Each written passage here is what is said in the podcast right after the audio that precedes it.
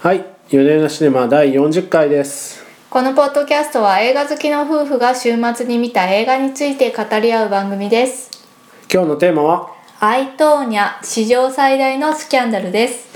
アメリカ人女性初のトリプルアクセル成功者トーニャ・ハーディングの波乱に満ちた半生を映画化貧しい家庭で暴力と罵倒を受けながら育ったトーニャはその努力と才能で全米トップ選手に上り詰めますしかし元夫とその友人がライバルであるナンシー・ケリガンを襲撃したことで人生は一変彼女はマスコミの格好のネタとなり栄光からの転落が始まりますトーニャを演じるのはスーサイドスクワットのハーレークイーン役でブレイクしたマーゴット・ロビー母親役のアリソン・ジャネーがアカデミー賞の助演女優賞を受賞しています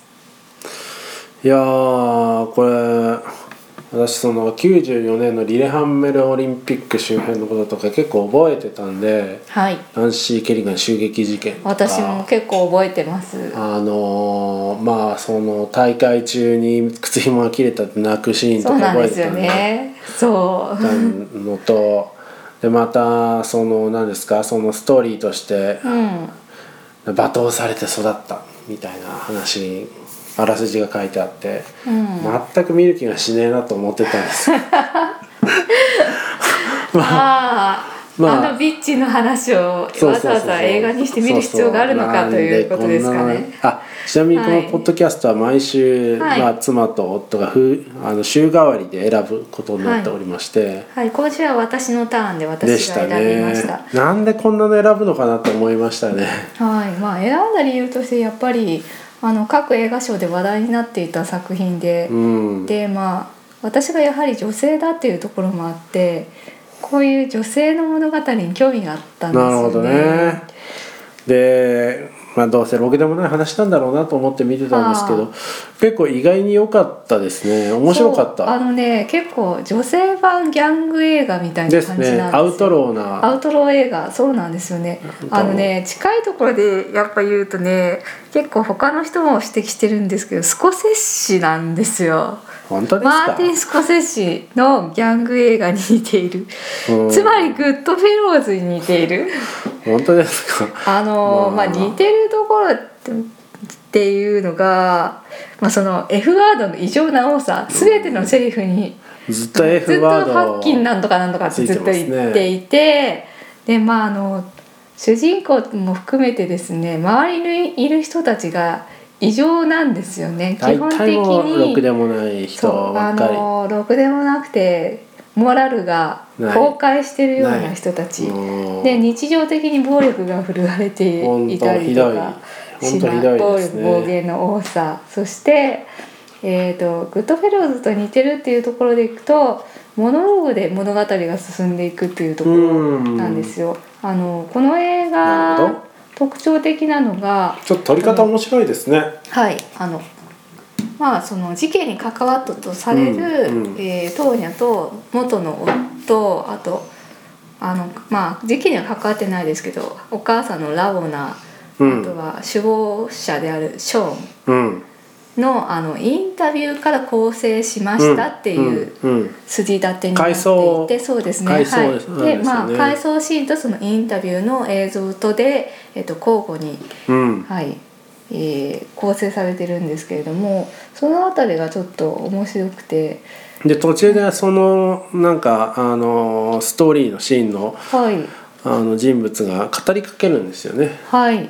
あそうそうあのカメラの向こうにいる観客にですねそう語りかけるような演出に説明をしたりするんですよね。なってるんですよ。ちょっと例え面白いんばですよね。うんあのー証言がですねそもそも行き違っていて、うあの元の夫は「俺はそんな暴力なんて振るってない」って言ってるんだけれども、えー、とトーニャの回想では夫がもうすぐにグーパンチしてきて鼻血がドバって出たりとかうん、したり、逆に元の夫が「いやトーニャの方があの銃でね銃でね俺を撃ってきたんだ」うんみたいなことを言ってでトーニャが銃でガーンって撃つと私はこんなことしていないっていうふうにうんカメラにの観客に向かって語りかけるっていうような演出がされていますね。演出面白いですね、はいその回想シーンっていうかその何ですかインタビューシーンのちょっとこう、枠が正あそう方そう形になってちょっと狭いんですよ狭いねんですよビデオねで撮りましたみたいなねそうで感すじねの、はい、画角になってるのが面白いなって思いましたうんなんか全体的にこうなんかスピード感があるんですよねそうあとね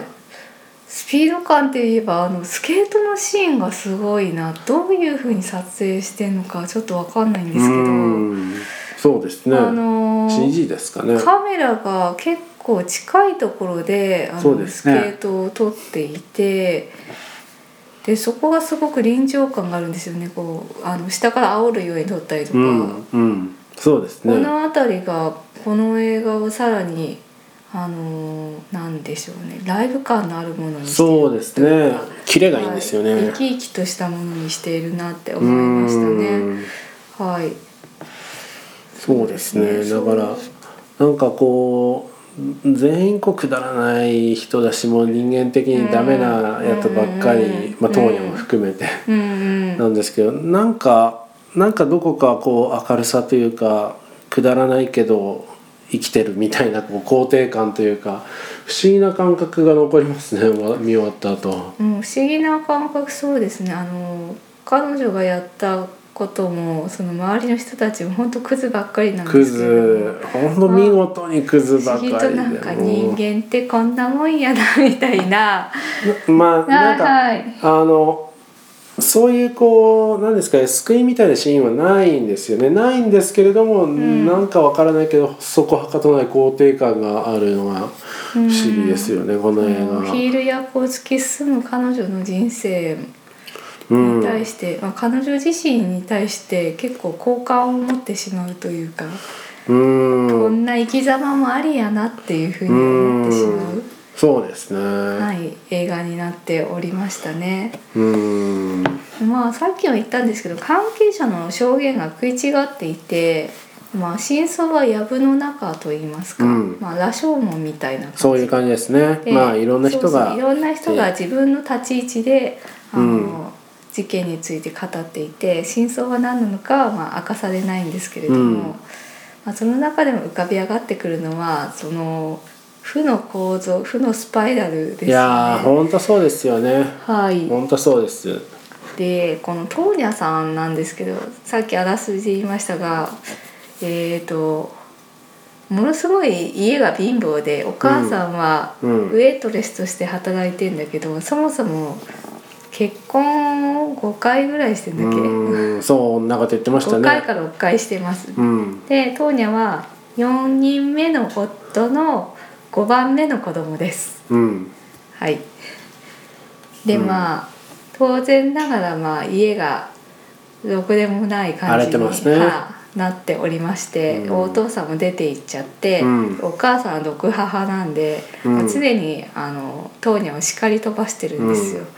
でちょっと暴力も振るったりとか、うんなんかこう家の中で喧嘩したらナイフが飛んできてナイフ刺さったみたいなねあれすごいシーンありでますすね。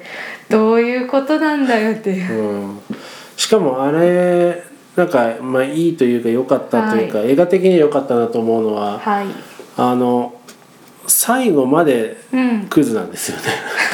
あお母さんが、あそうそう途中そのトーニャがマスコミの格好のネタになって、お母さんが「私はあなたの味方よ」って言ってきてあれやべこれなんかいい話になっちゃうのかなと思ったらあそこ言わない方がいいよねえそれはこれから見る人があなるほど、は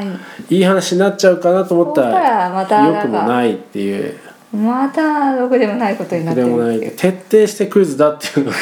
がすがすがしいほどのクズだっていうことですねそうですね。はい、はい、い、やーすごいですよね。悪悪のはあまあねですねそういう、はい、そういう家庭で うんでまあ母親の方ではでも自分が当人に厳しくしているのはこれは愛だと思ってんですよね。まあ毒母の基本ですね私があのこの子をあのこの子にメダルを取らせてやってんだと、この子は厳しく言わないと力を発揮しねえんだというふうになんか先週もこんな話でしたねやっぱダメですねこう自分の、あね、レディーバードがレディーバーはの時もなんかこうね良かれと思ってやってるつもりで、うんまあ、ダメにしてるっていうい、うんうんうんうんまあそうですね毒母の基本ですよ基本ですねこれねはいいやでも基本なんですけどトーニャさんは立派ですよねあんな環境でそうこの環境でねそうあのこのア環境でメリカ人女性で初めてそうグリッドが高いね初めてトリプルアクセルを成功させ、ええまあ、全米トップにまでなったいや立派ですよこれそうグリッドが高いグリッドが高いグリッドという概念はあれですねやり抜く力ですねそう継続する力はねそうですねはい、そうですよ普通ねこんなに親に「ダメだダメだお前はクズだ」って言われて育ったら普ね通ね大体ね心が折れてねそうそうあの私はダメってなってねそう何もしない何何もか無もできないニートになるのがせいぜいなんですよ。うん割と立ち向かっていくのがすごいですそようね割とあのずっとねあ私にはスケートしかないって言って一生懸命やってんのが偉いなって思いましたよ、なかなかなかなか立派ですよそうだから意外とトーニャは頑張り屋だよって、うんいやそうですねうん本当そうですよ、言うてもね世界で8位とかですからねそりゃすごいですようんうんうんそうですね。ということですね。でねまあそのそういう家庭の環境があって、まあ、最初に付き合ったお男がこのお夫になっているっていうやつなんですけどまあ見事な DV 男で、またクズまあですぐに殴り始めるっていう。これも基本ですよね 虐待家庭で育ったあの子供っていうのはその DV 夫を選んでしまうっていうところがあってなぜかというなとなぜです自己か肯定感がものすごく低いのであの親と同じように自分を扱う人に安心感を持ってしまうんですよね。それは不幸な構造ですいやねもう私は実はそうなんですようちもかなりの毒母なんですけどあ親に「ダメだダメだ」って言われてたんでこう、うん、最初の頃付き合ってた人とかもうねみんな私を否定してくる人ばっかりだったっ何ですかそれはていうことがあってすごいよくわかるわあの殴られたりとかしてないんですけど、ああそれはいはまあ良かったですねこれでもねあの毒親育ちの基本なんですよね。なるほどねこれも悲しいでまあその見捨てられ不安も強いのであうんの、うん夫ジェフがどんだけクズだっていうことが分かっていてもですねあの私にはこの夫しかいないみたいになっちゃうのか、うんなかなか別れられないんですよね。流れられないですねはい、でまあその夫のジェフとその友達のショーンっていうのがまたまた輪をかけたクズでですまね、たダメな感じでしかもなんか太ってるしね太っててニートで童貞で親と同居してるんですけど常にあの古代妄想みたいなのがあって自自分分はねはテロ組織のテなロんとか組織と戦う諜報部員なんだっていうふうに言っていて、でまあ彼らが起こした事件によって、えー、トーニャ自身もですね追い詰められていくということになっていますと。いやーあのなんかブヨブヨしたブヨブヨした役者はなかなか素晴らしいですね あの人すごかったですね。いやーもうなんかここ絵にまでの描いたようなダメそうダメなそうですね彼に1ミリも好感を抱けないですからね全体的に誰にも好感を抱けないっていう あそう抱ですけかないっトてイレにいはう結構抱きましたけど、まあそうね、うん結構すごい映画ですよこはいうんもう徹底してクズが出てくるはいまあちょっと役者さんの話であ役者さんの話いきますかはいはい、まあ、トーニャ役をマーゴット・ロビーっていう女優さんが演じていまして、うんでまあ、彼女はスーサイドスクワットっていうのでハーレークイーンっていうう結ん構、うん、なんですよビッチの役でですねまたビッチのブリッジビッチの役なんでですすはいでねもまあその前までは、まあ、正統派の、まあ綺麗なね金髪美女っていう感じじゃないでへすえあそうなんですか。かはいなんでで割とやっぱそういう役が多くて、うんうんまあ、彼女自身もねなんかそういうイメージを脱却したいって言って、こういろいろこう自分の殻を破る役を今選んで演じているっていうようなるなほどところなのかなと思います。うんで実はこの役を演じるにあたってプロデュースもですね買って出ていまして初めてプロデュースもやっていますあーであの4ヶ月にわたってスケートの特訓をしてで実際のちょあ実際の実物のトーニー・ハーディングともあの役作りのために会って、まあ、彼女からいろいろアドバイスも受けたといそうんこなとまでとしもた。なアドバイスなんかできる人なんですかねができないんじゃないいですかね。本物のねまあでもまあプロデューサーでもあるから、まあ、トーニャに協力を、えーまあ、してもらってう彼ん女自身のことを、まあ、決して悪く言うつもりの映画ではないよっていうので、うんまあ、安心してもらうっていうのも必要だった確かに本人的にはよくこんなものを承認しましたね そうですねまあうん元夫に関しては一応まあコメントとか返してくれたみたいですけどそんなにやっぱり協力的じゃなかったみたいですね。ああそうなんですねもう仕返したくないですよね元夫としては、うーんそうですねうんうんでまあお母さんのラボナに関しては映画には協力はしてないみたいですああまあしないでしょうねしないでしょうね毒だからねそうですね、はししないでしょうね、はいどうにゃが協力しただけでもすごいですねこれなんかあれなんでしたっけその本があるんでしたっけ原作の、あーちょっとわからないですそうねいうわけではなくて単に映画がうんだと思いますね、えっ、とうねん脚本家の人があのドキュメンタリーあのテレビをテレビのドキュメンタリーを見て、うんあこれは面白いっていう気づいてでうん実際あうのトーニャとか他の人たちにインタビューしに行ったらしいんですね。ほうほうほうほうほうあでそこから脚本を立ち上げているというのをさっき読みました。なるほどねうーんなるほどじゃあこの脚本自体が、うんなんていうかこうかいろんな人からのインタビューを組み立てたものだとうん、そうなんだとうー思います。ん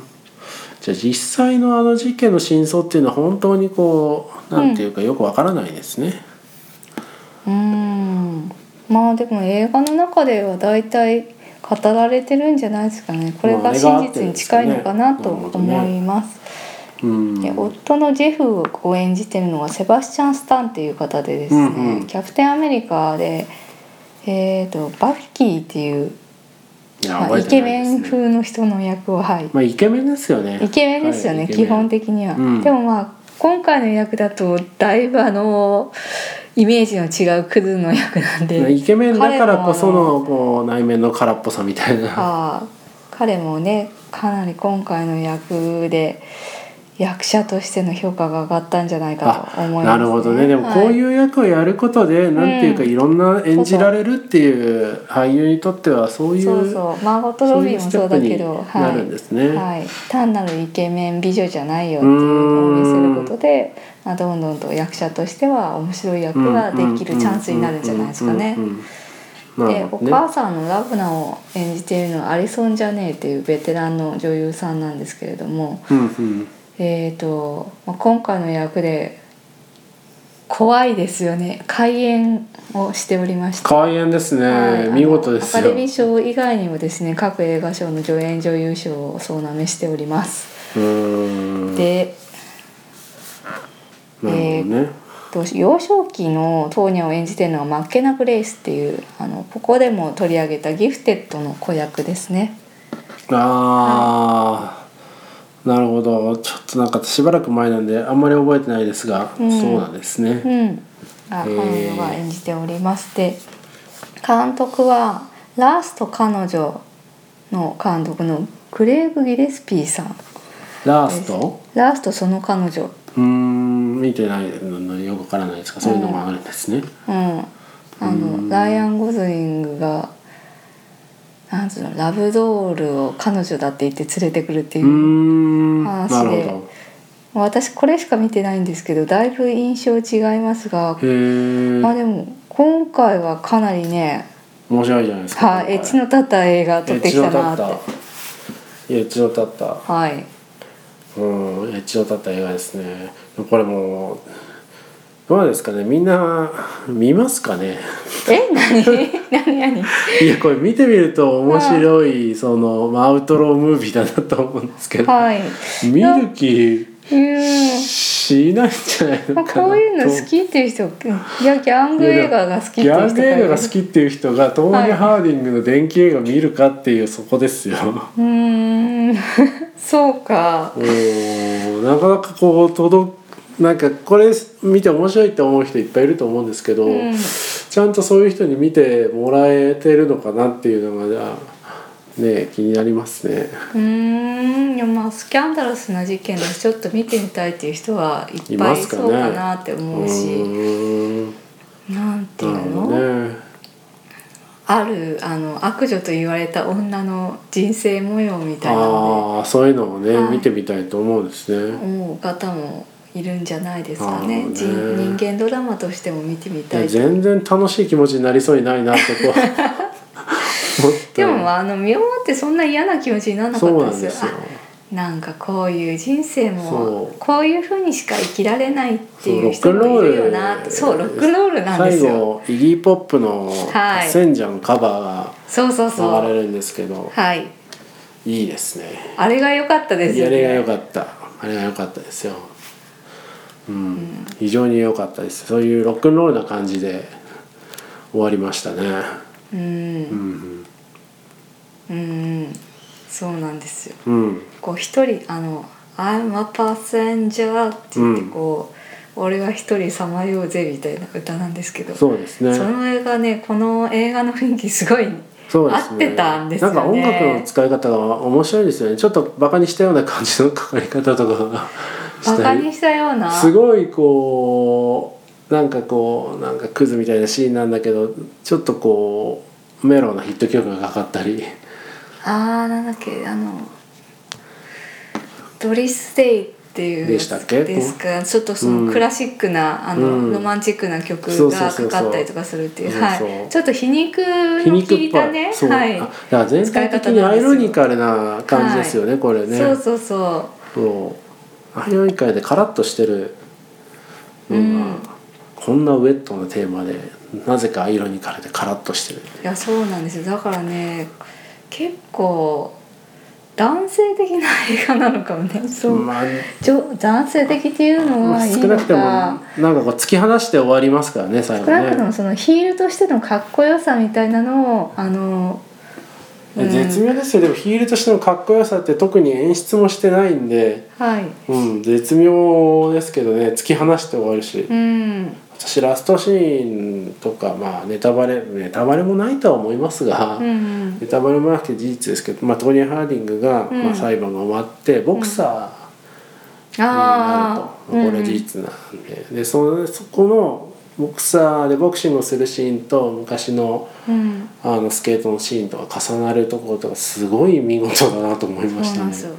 栄光と転落でもみたいななんかその転落もねちょっとニヤッと笑ってるんですよね。そうそうそうそうそうなんですよそこがね良、かったそうタフガイ感があって。マットの上にあの殴られてバーンってこう鼻血を出しながら倒れて、でもニヤッと笑うっていそうそうこの不敵な笑みそうそうそうそのねあのヒールとしてのかっこよさみたいなのが出ててそこが良かったなって思いましたねあ。の負け犬の美学と言いますかねなんて言いますうか、ーんそうですねあれまあ、その意味で見は事ですよそうですねなんかねまあレスラーっていうあのプロレスラーで年取っちゃって、うんでも心臓が悪いからもう引退しなきゃいけないんだけど最後こうリングに向かっていくみたいな絵があるんですけど、はいはいまあ、それをねなんていうか負け犬の美学みたいな負け犬の美学があったんですけどはい、うーんまあ、そこまであのシーアスでもウェッティでもないんですけど、ちょっとまあ共通するものはありましたありますねはいありますねうん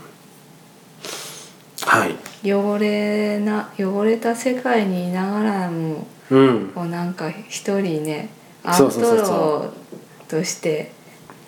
生き様を見せていくっていううん映画でありましたね。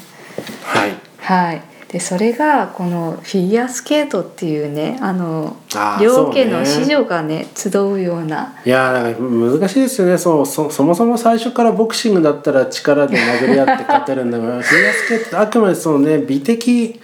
美的審査が入ってのものなんで美的審査も入るししかもこうお金持ちのお嬢さんがやるスポーツなんです金よもかかりますからねそうで、うんみんなキラキラヒラヒラしたそピうでラすねピラした衣装を着てお姫様がねそうリボンとかついゴーたルドのね